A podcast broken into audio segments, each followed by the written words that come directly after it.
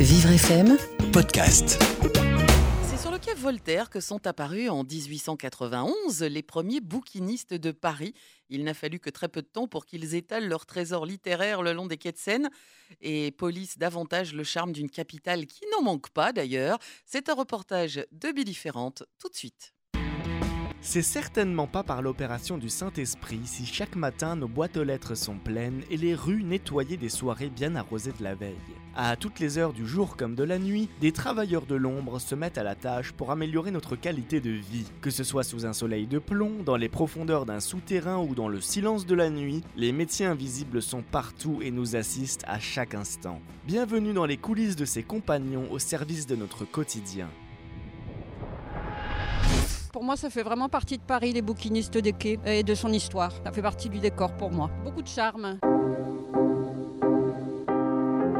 Côté sympa d'être dehors dans- en plein milieu de Paris, c'est de faire partie de ce décor de carte postale, c'est chouette, c'est marrant. Il y a aussi une manière de vivre aussi, hein, entre guillemets, euh, qui est plus libre que, que de vivre comme employé. euh, on est pseudo à son compte, mais c'est une ambiance particulière, je pense euh, c'est surtout ça euh, qui plaît aux gens. Moi, c'est ce qui me plaît. Vous savez, j'écris avec de l'encre et du parchemin. Il m'arrive même de griffonner des poèmes lorsque la muse me rend visite. Je voudrais pas trop m'avancer, mais après je sais qu'il y en a qui, qui arrivent à en vivre plus que d'autres. Il y en a pas mal qui sont soit profs ou des choses comme ça et qui viennent de temps en temps, ont d'autres travail. Vous apprendrez à penser par vous-même.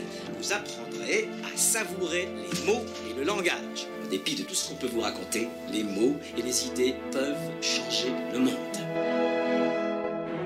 C'est assez courant qu'on finisse à même pas 10 euros euh, à la fin de la journée où on n'a pas décroché, où il, il se passe rien. Après, il y, a les- il y a la météo qui joue euh, quand il fait très froid, quand il pleut. Écrivain raté, destin raté. Une mauvaise journée, c'est quand on se fait voler aussi, à des fois. C'est pas arrivé, c'est assez courant en fait, euh, c'est de se faire piquer des choses. C'est un bon livre. En fait, ça a pas mal changé. Il y a 20 ans, les Parisiens venaient beaucoup chercher des livres sur les quais parce qu'il n'y avait pas encore Internet et on pouvait trouver des livres comme ça facilement. Et puis maintenant, bah, il y a peut-être 80% de touristes. Quoi. Toute façon, sauf pour lire. Maintenant, on tape n'importe quel titre sur Internet, on l'a directement. Pourquoi faire euh, 20, 30 bouquinistes euh, sur les quais, euh, chercher son petit livre euh, C'est fou. La lecture n'est pas euh, pour les élites, la lecture est pour tout le monde. Et la lecture, c'est aussi un apprentissage personnel et puis une façon de réfléchir et de penser. Ça vous maintient à l'écart euh, de cette société numérique et indifférente, voire glaciaire. J'ai compris que si je voulais être le plus grand poète de ce siècle, je devais faire l'expérience de toute chose avec mon corps. Je ne pouvais plus me contenter d'être une seule personne. J'ai décidé d'être toutes les autres. J'ai décidé d'être un génie. J'ai décidé d'inventer le futur.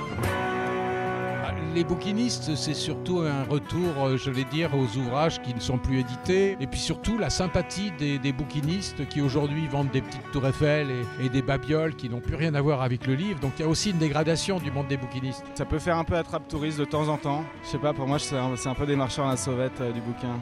Il y en a qui, qui vendent des bouquins pas mal et après bon il y a des attrape touristes aussi mais moi ça me plaît beaucoup ouais, je trouve ça très charmant perso. Et puis c'est le cadre aussi qui me plaît. Un incontournable de l'âme de la ville, je dirais. J'irai acheter en librairie des livres neufs et j'irai chez le bouquiniste pour trouver des livres que je ne trouve plus en librairie.